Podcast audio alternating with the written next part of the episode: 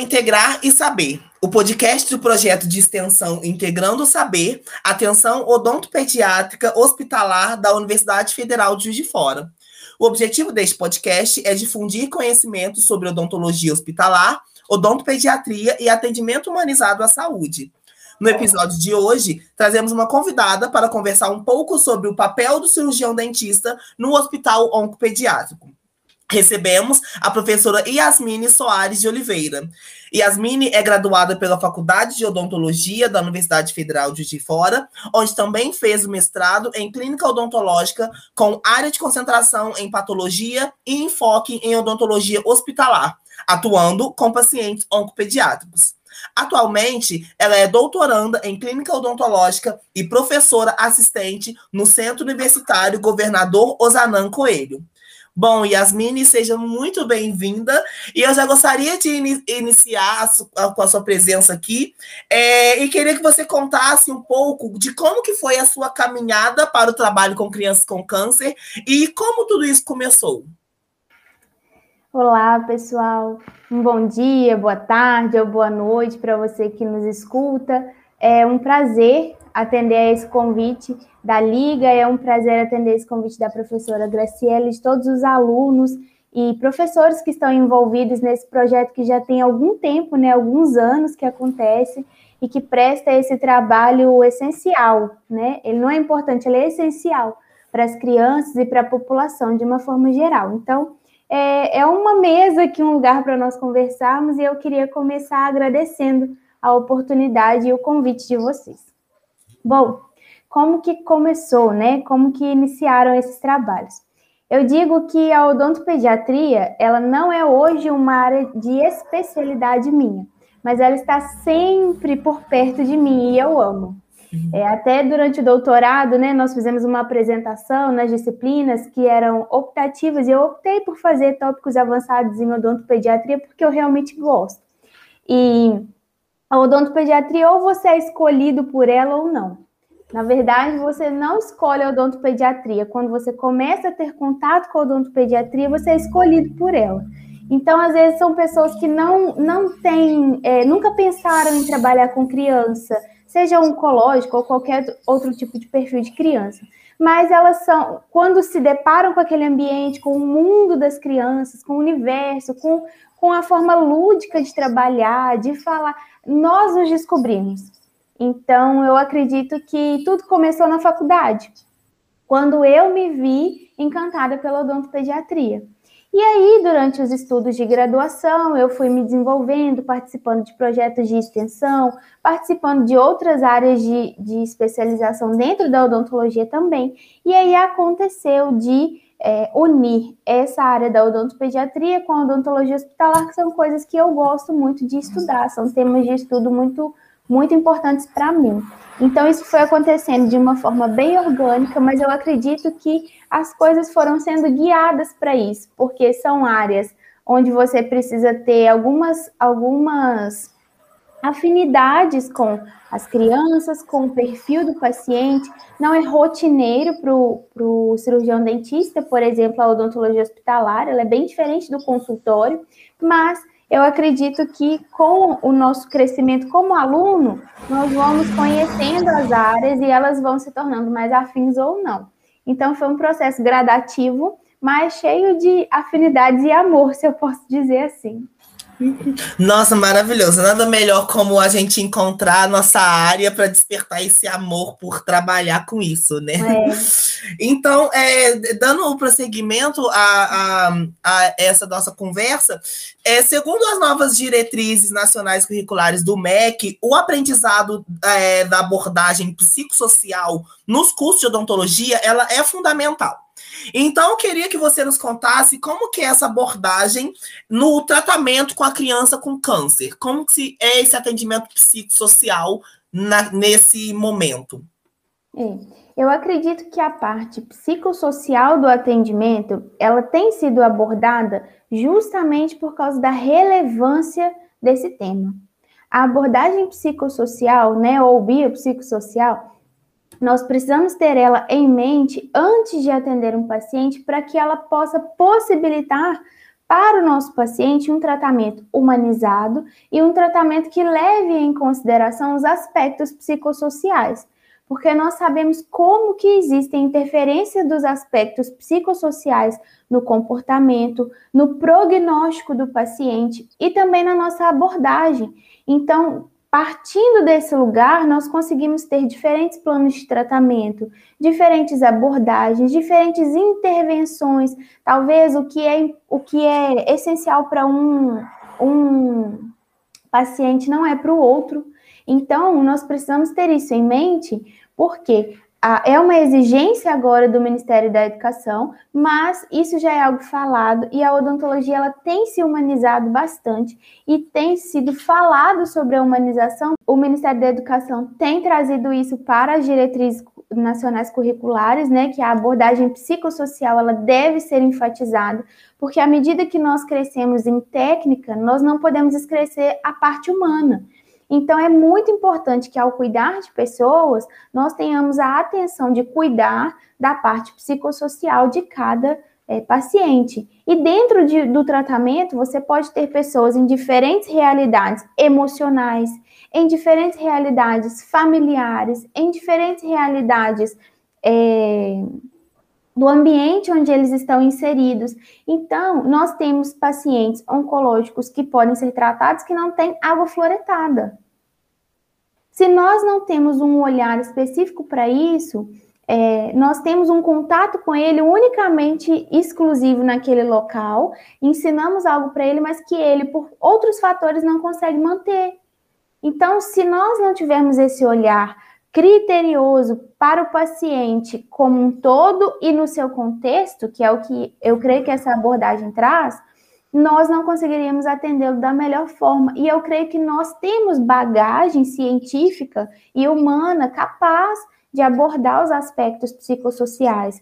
Então, uma vez que eles são enfatizados, eu acho essa atitude até é, louvável, porque é, uma vez que eles são enfatizados, eles retratam a real importância de nós olharmos o paciente como um todo. E uma conversa, né, João Paulo? É, uma simples conversa nós conseguimos ter esse tipo de informação e tratar o paciente conforme as necessidades dele. Uhum. Isso é maravilhoso. E pegando esse gancho é, da humanização, desde 2003 a gente tem a Política Nacional de Humanização, que é o Humaniza SUS, e que deve estar presente em todas as ações de saúde e que preconiza mudanças que proporcionem melhor forma de cuidar das pessoas, né? E aí eu queria saber que parte nos cabe como cirurgiões dentistas e o que podemos fazer para o acolhimento da família e da criança neste contexto da humanização. Bom, eu vou falar um pouco da minha experiência, tá bom? De como eu acredito que seja a melhor forma. Eu acho que existem outras formas de fazer, mas eu vou falar um pouco do meu relato de experiência.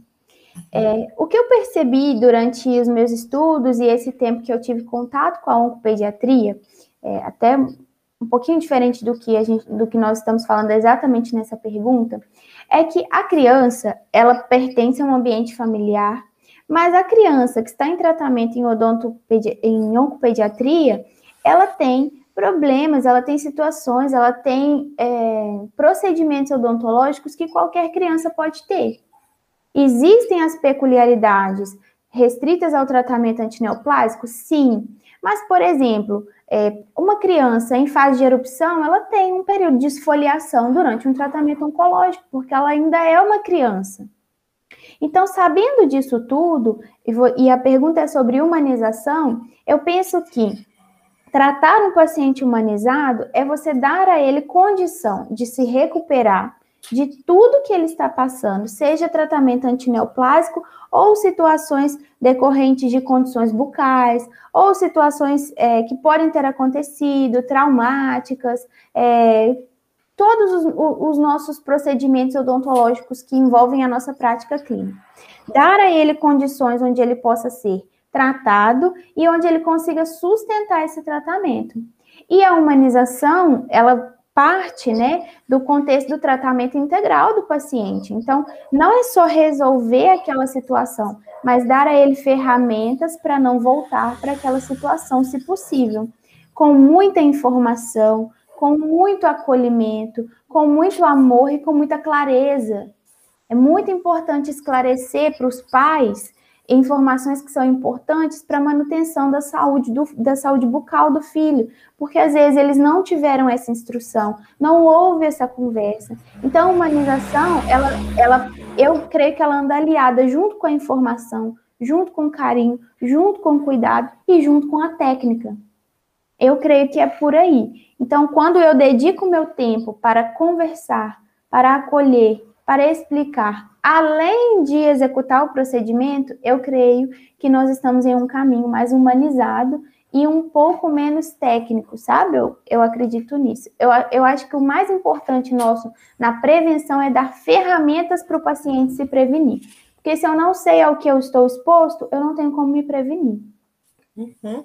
E até seguindo nesse caminho da atenção integral da saúde da criança, é, a gente sabe que o tratamento da criança com câncer envolve uma equipe multidisciplinar.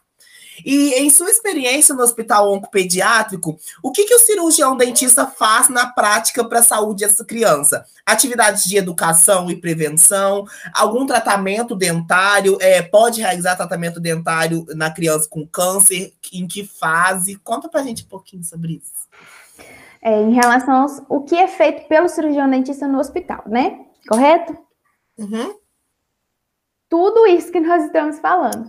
A nossa atuação, ela não é só curativa. Dependendo da estrutura, dependendo do local, né? Nós temos essas, essas particularidades também. Nem todo local dispõe, às vezes o local dispõe de uma certa estrutura ou dispõe de uma mega estrutura. Então, assim, para as pessoas que já atuam na área, é preciso você conhecer o que é possível de ser feito e o que não é possível de ser feito o que, o, o que a, a infraestrutura oferece ou não. Partindo desse pressuposto do que é possível ou não, você precisa saber também é, o que é, o qual é o momento de ser feita alguma intervenção, e isso é discutido junto com a equipe multiprofissional, com a equipe médica, observando o, o, o decorrer da doença do paciente, se ele está se recuperando ou não, além dos procedimentos, onde nós visamos a adequação do meio é muito importante no tratamento oncológico, não só oncopediátrico, nós selecionarmos o tipo de procedimento também. Porque há procedimentos que não são de urgência para aquele paciente. E nós precisamos entender que um paciente oncopediátrico é um paciente imunossuprimido, né? Um paciente que não pode estar exposto a riscos de infecção, a riscos de outras complicações, porque ele está passando por um tratamento antineoplásico. Então, é, é preciso é preciso é, escolher o melhor tratamento para aquele momento do paciente, executar de acordo com a conversa com a equipe. Olha, é, nós, cirurgiões dentistas, acreditamos que esse procedimento seja interessante agora. Esse procedimento não. Quais os riscos de fazer esse procedimento? Ah, nós temos um risco de bacteremia? Ah, não. Nós temos um risco. Será que é necessário uma profilaxia? Será que é necessário um preparo desse paciente antes do tratamento? Então, essa interação com a equipe multiprofissional é vital para o paciente, porque ela dita o plano de tratamento, né?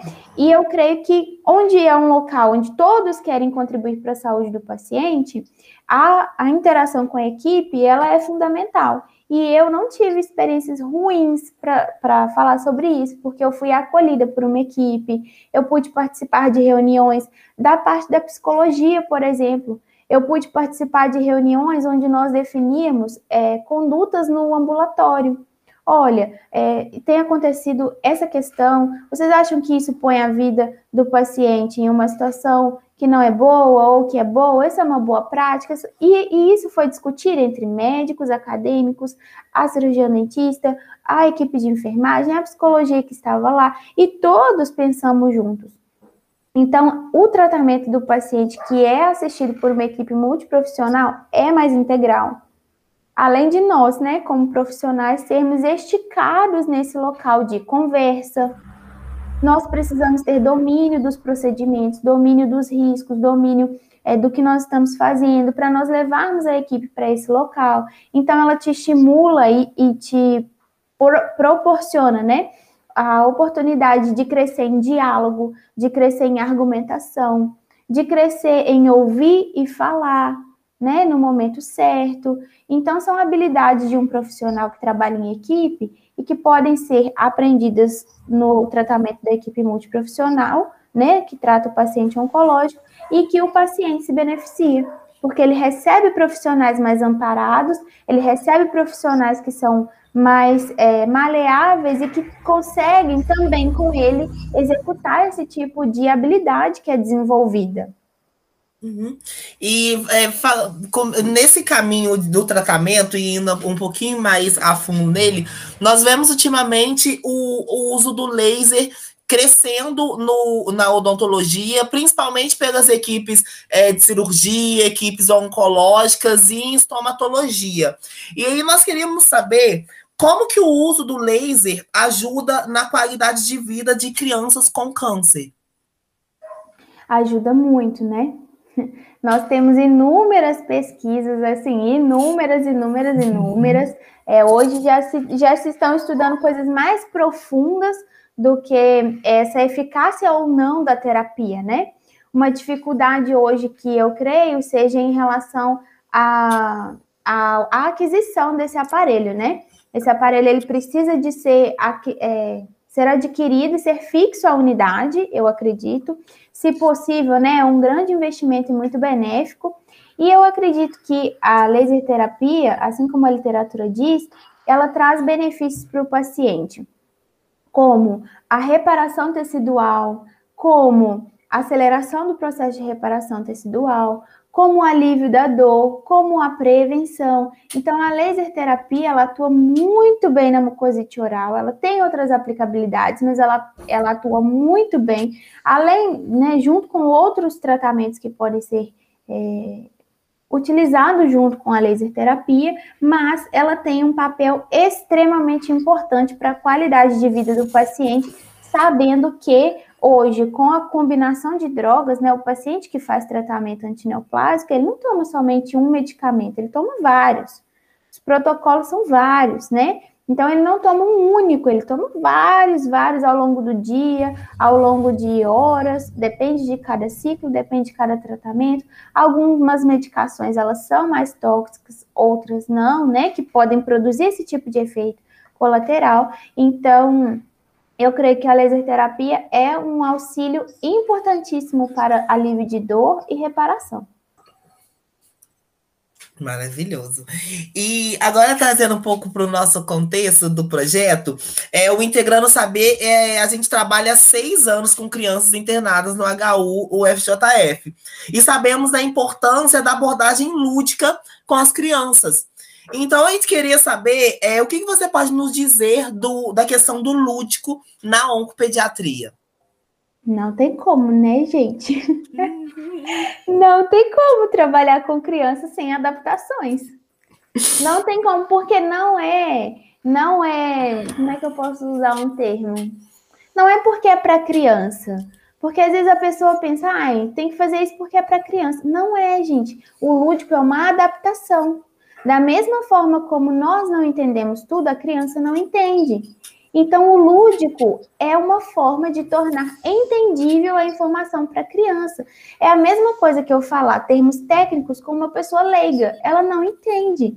Então, se eu quiser conversar com uma criança como eu conversaria com um adulto, ele não entenderá. Por isso, o lúdico ele não é uma, uma manobra de tornar mais legal o atendimento. É sim, né? Porque nós precisamos ter o dinamismo com a criança, de conduzir ela para aquele lugar, de manter a atenção dela. Hoje as crianças, elas são muito agitadas, então é difícil você segurar elas só falando. Não tem condição, ele não vai te ouvir. Mas além dessa parte de atenção, o lúdico, ele é utilizado para que nós possamos tornar a nossa informação compreendida pelo paciente de uma forma que ele entenda. Então pode ser lindo, pode ser colorido, uhum. pode ser alegre, pode ter música, desde que ele fique com aquilo na cabeça e ele consiga reproduzir o conhecimento que foi disseminado. Então a abordagem lúdica, ela faz parte do tratamento oncopediátrico e do tratamento odontopediátrico, né? Nós não podemos separar as crianças que têm ou não uma um, estão ou não em um tratamento oncológico, elas são crianças elas são crianças. E sendo crianças, elas precisam de ser compreendidas e elas precisam de ser ensinadas. E eu creio que o lúdico é a ferramenta para nós fazermos isso. Então, eu super apoio, já participei de ações, eu vejo como que eles respondem bem. E assim, é, eu tenho um episódio, uma vez, enquanto eu fazia minha pesquisa e desenvolvia meu trabalho, e nós fazíamos essa atividade também, né, lúdica com os pacientes. Só dele, só do paciente nos ver, ele já associa. Então ele já sabe. E às vezes eu falo, você está escovando? E ele repete o movimento com a mãozinha. Então, assim, ele aprendeu. Né? Ele pode estar, ele pode estar reproduzindo uma técnica, mas que foi eficaz porque ele aprendeu. E se eu tivesse talvez só falado, ele não teria entendido, mas com uma abordagem, com um desenho, com um modelo, com uma música, ele consegue lembrar. Eu acho que é vital. Uhum. E agora indo um pouco mais para a pessoa Yasmine como cirurgiã dentista. É, a gente queria saber, na sua experiência prática, o que, que é mais difícil quando em questão do cirurgião dentista que trabalha na oncopediatria. O que é mais difícil, tanto no aspecto técnico quanto no aspecto emocional?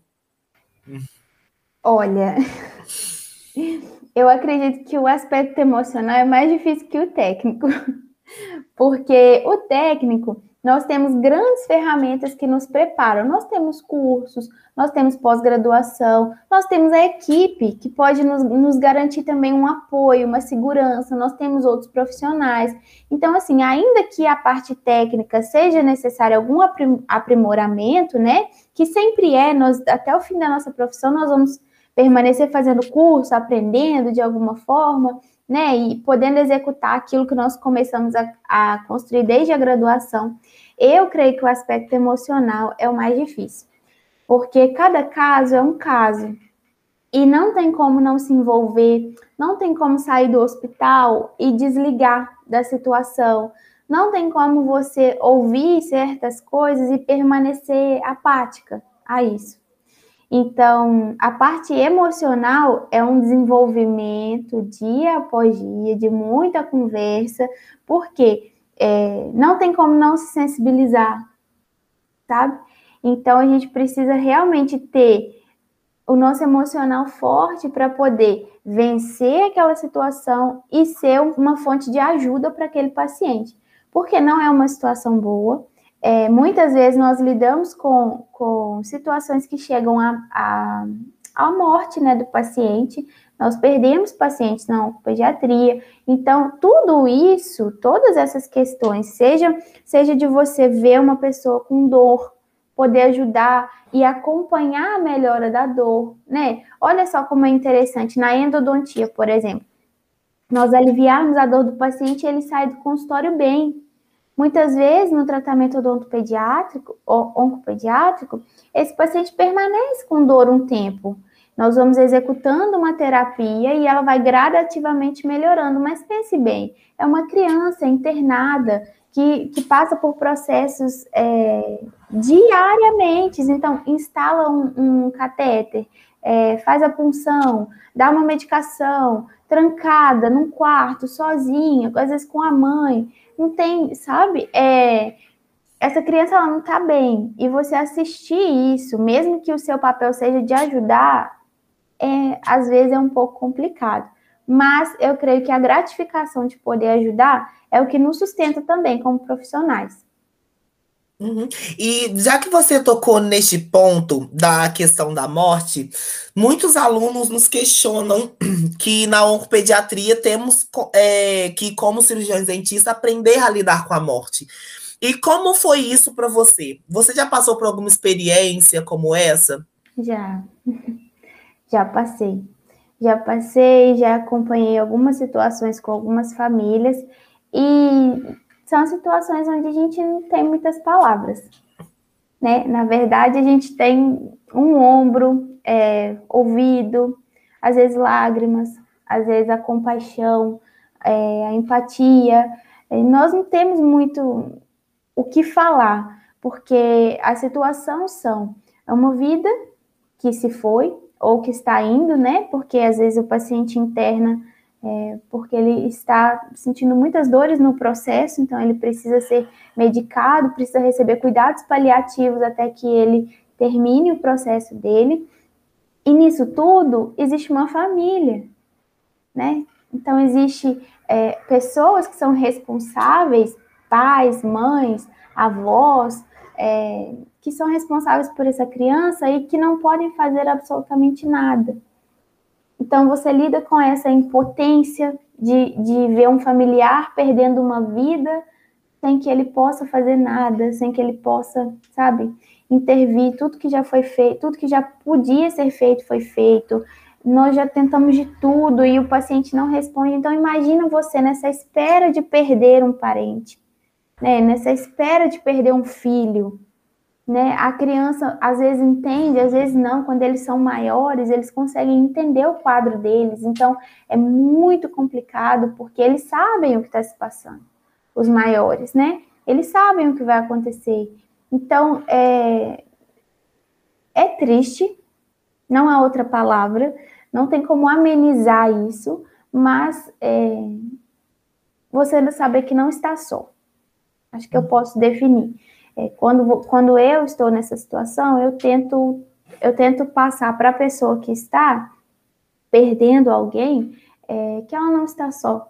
Então, se ela quiser alguém para sentar do lado dela, eu estarei sentado. Se ela quiser alguém para ouvi-la, ouvirei. Se ela quiser, né, o que ela precisar. É, eu acho que é se colocar no lugar do outro e servir da forma como for necessário.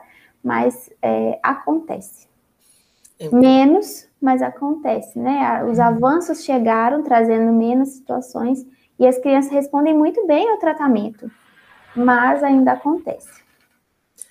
É a, é a característica importante da empatia, né? Que é muito importante para qualquer pessoa que lida com outros seres humanos. Sim. E para a gente finalizar e nos encaminharmos para a despedida, o que, que, você diria aos alunos de graduação em odontologia que querem se aperfeiçoar mais nessa área e que pretendem trabalhar com a oncopediatria? Quais conselhos que você pode nos dar? Primeira coisa que um, um conselho que uma professora dá, né? Estude.